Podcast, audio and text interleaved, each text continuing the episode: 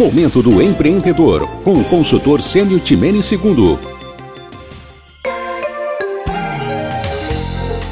Olá, hoje volto à série que tenho falado essa semana, que trata dos principais erros nas empresas familiares.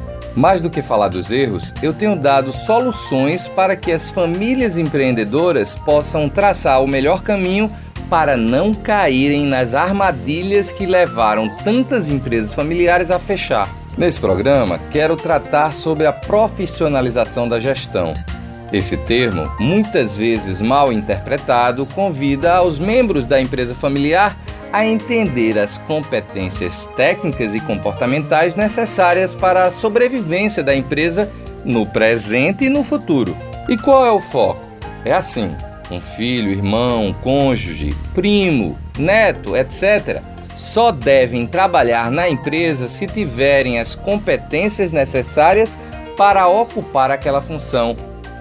Não é o parentesco que garante o emprego, é cumprir as tarefas que se precisa.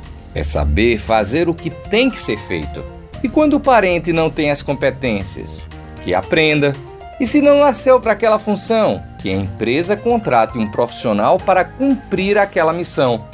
A empresa não tem que se moldar ao parente, é o parente que tem que se moldar à função necessária. O que é pior? Um parente destreinado e desmotivado trabalhando com você ou um parente treinado e motivado não trabalhando com você? Pois é, tem fundador que só fica feliz se tiver todos seus filhos, irmãos ou cônjuge trabalhando na mesma empresa.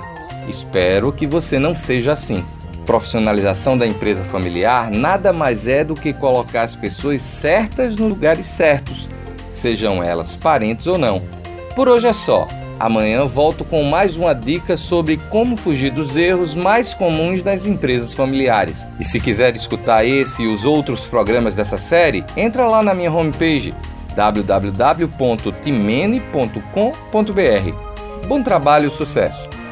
Você ouviu Momento do Empreendedor